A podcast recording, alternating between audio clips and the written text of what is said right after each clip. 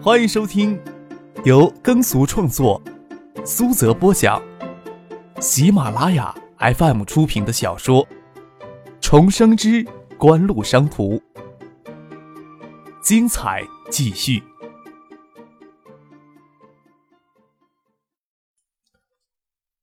第三百三十四集。张可未必有时间在姚文胜、陆建两人身上下功夫，给赵鹏一个信号，让他悄无声息的做好公关工作。若能通过姚文胜不露痕迹的与电信政务司的主要官人接触上，那自然是最好的结果。在夜店里唱歌到凌晨三点才离开，乘车回到宾馆。姚坚在北京有租房子住，他将张可送到宾馆，就回到住处睡觉去了。苏京东、丁怀也没有休息。在讨论如何在北京营造声势浩大的将林远湖的注意力从浙江项目上吸引过来。张可跟苏京东、丁安说起 KTV 认识两名高干子弟，又对苏京东的秘书赵鹏说：“你去查一下易鑫、何小文、姚文胜、陆建的身份背景，特别是易鑫，我怀疑他老三是邮电部的副部长易云飞。”张可花了些时间，就听苏京东、丁怀介绍说了他们一下午讨论的结果。就先回房间去睡觉了。他沉沉的一觉睡到十点才起床。北京分公司经理姚坚早就准时来报道，赵鹏也就早就起床。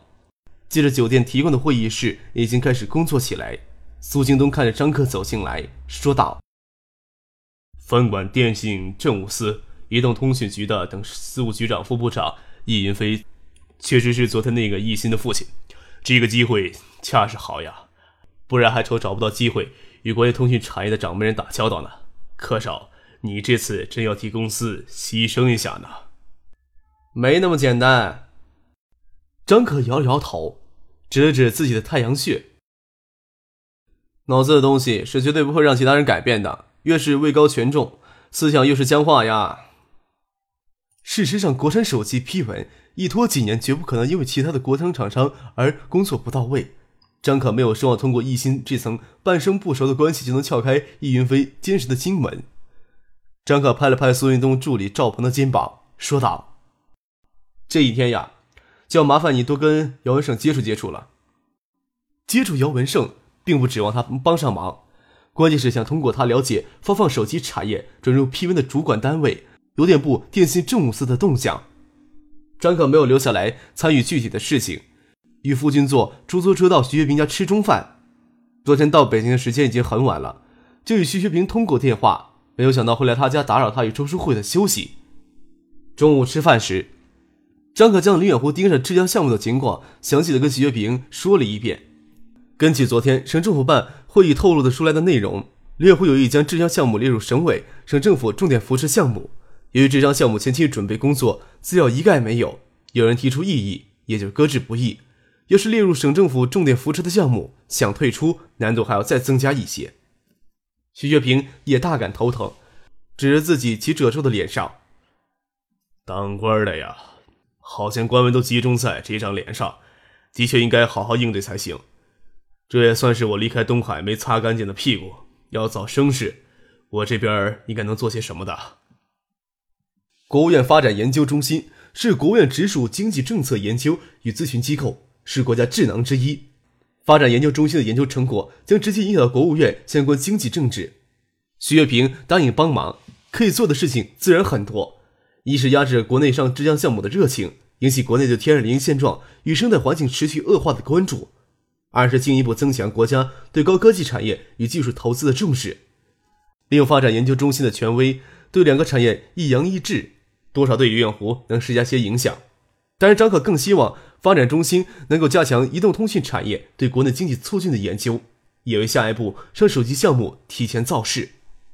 今天是小周日，与徐学平下棋边聊天，一直到下午四点钟，周一平才从海州赶到北京，要先开车将周一平从机场接回市区，再到木樨地来接张克他们。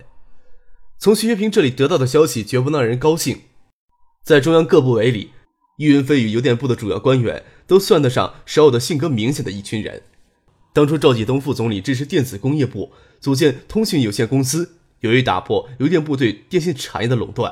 赵继东副总理还想进一步有动作时，于云飞与时任邮电部部长，此时已经退居到二线到人大任职的周学庆两人，就敢将辞职信递到赵继东副总理的办公桌上。即使如此，周学庆依然是坚定的要支持邮电部对电信产业的进行垄断经营。这样一些性格强势的执掌电信业的官员，要撬开他们的手，让庞大的通信市场在九七年就向国营民营企业露出一条狭窄的道路，几乎是不可能的。直接攻克邮电部的核心堡垒是不现实的，现阶段还需要向外部的细心编网造势。离开徐月平家，张可坐在车里，凝视着车窗外主要由灰白色调成的北京街头。张可犹豫着，要不要先通过表哥梁文江，先跟他未来的岳父王旭琛联系上。但是想想时任邮电部资委副局高级官员、技术官僚出身的王旭琛，不一定对女儿找了一个输得起严重的男朋友满意。刻意去营造这层关系，未必会很顺利。三月初春，北京的风沙很大。他们到北京的前一天，北京还刮过沙尘暴，遮天蔽日。大中午跟银城的黄昏一样昏暗，下午天阴，风沙不大，风却不少。掠过树叶稀松的树梢，发出奇异的响声。张克问姚坚：“北京有什么好一些的聚餐地点没啊？”创意会所是一家年轻创业者比较多的地方。气氛也不错，不晓得客少会不会嫌弃档次低呢？姚谦说道：“我可以去借会员卡的。”周一平笑了笑说道：“你们这儿的条件还够艰苦的呀。若说条件好一些的聚餐地点，还真就是这些实行会员制的会所。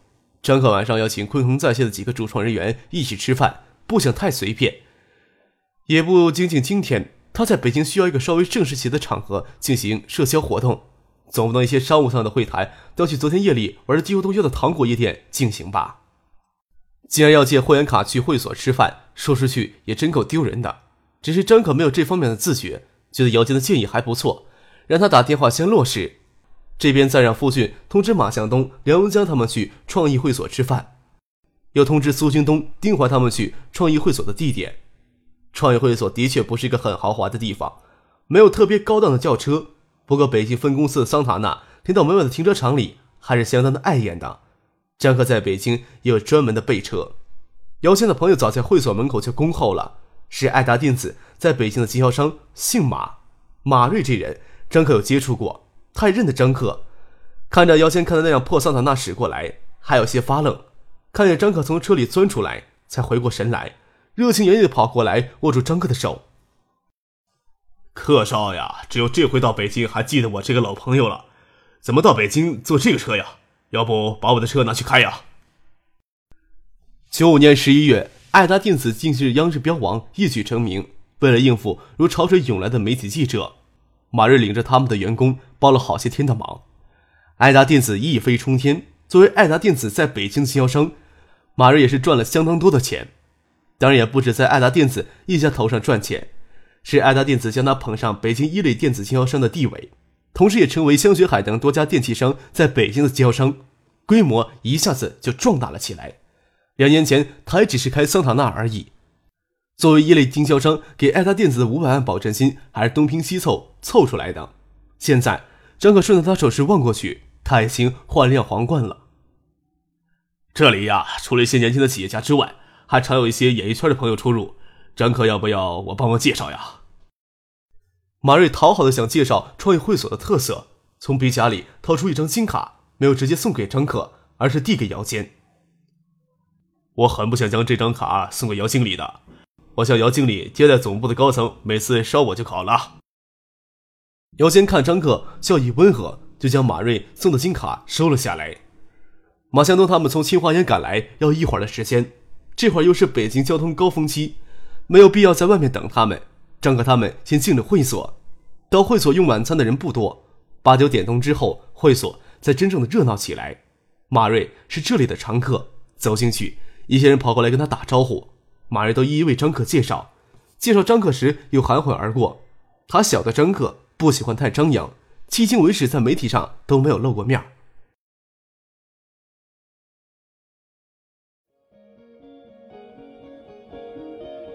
您正在收听的是由喜马拉雅 FM 出品的《重生之官路商途。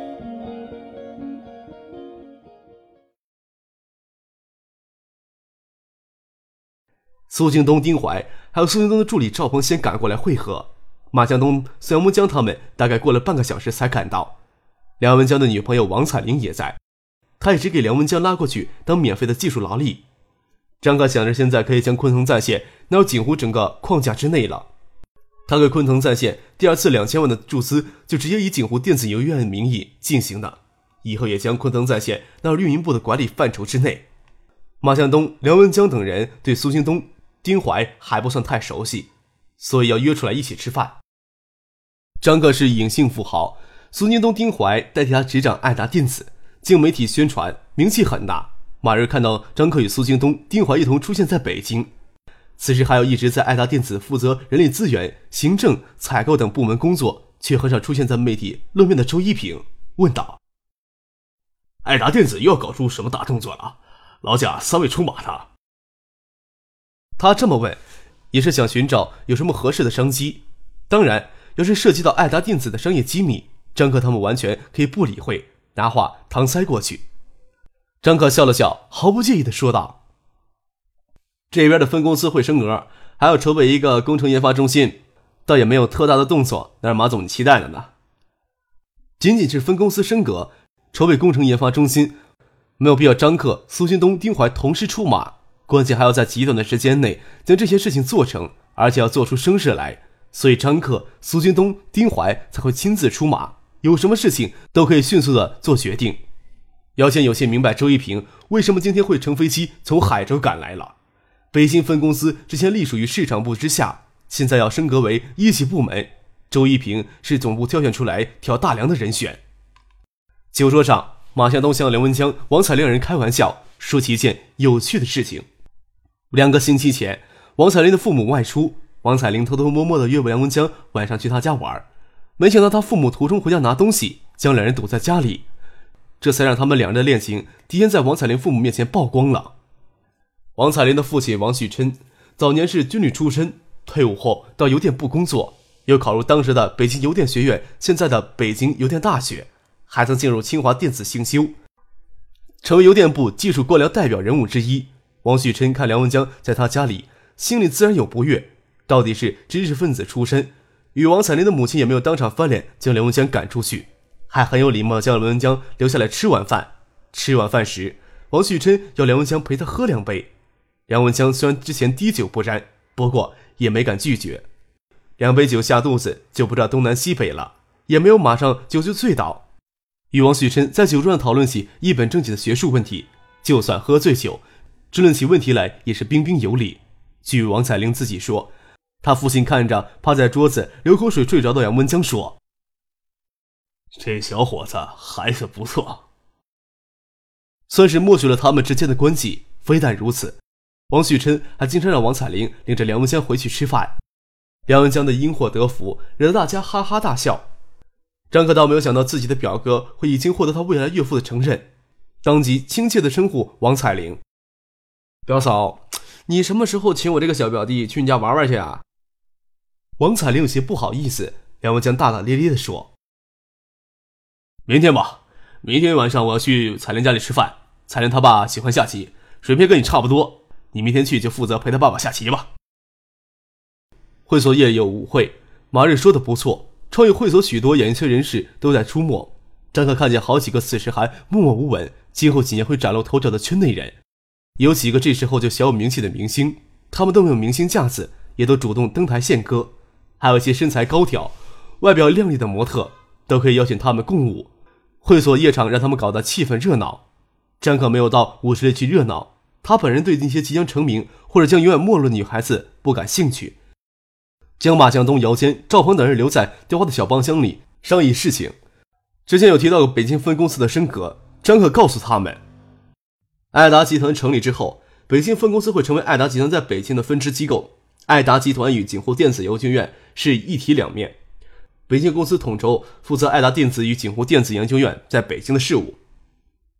对周一平说：“这个决定很匆忙，没有时间跟你商量，就直接将你叫到北京来。我希望你来负责北京的事务。”张可昨天上午从李江那里知道，省委副书记代省长李彦湖对这项项目留了心，紧急将丁怀从海州将宋金东从香港叫到建业来商策对策。周一平这些在海州的人员并不清楚发生了什么事情。昨天下午，周一平才接到通知，让他赶去北京。海州机场飞北京的航班很少，他等到今天中午就能起行。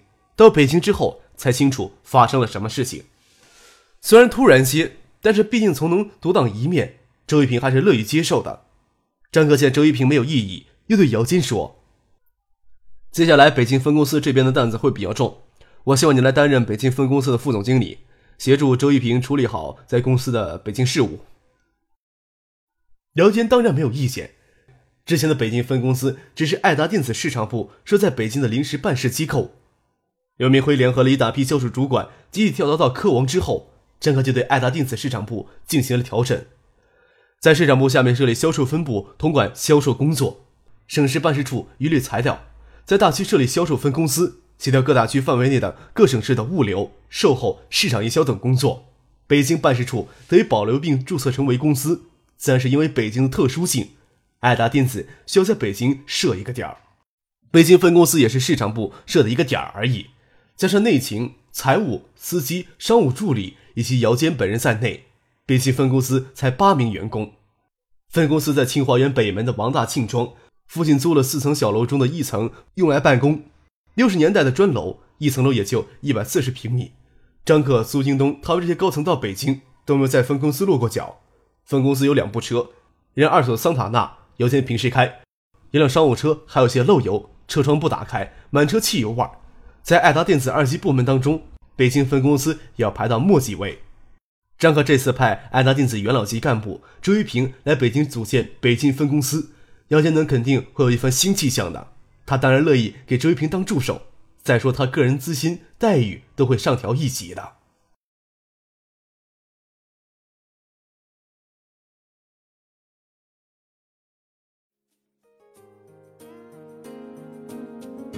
听众朋友，本集播讲完毕，感谢您的收听。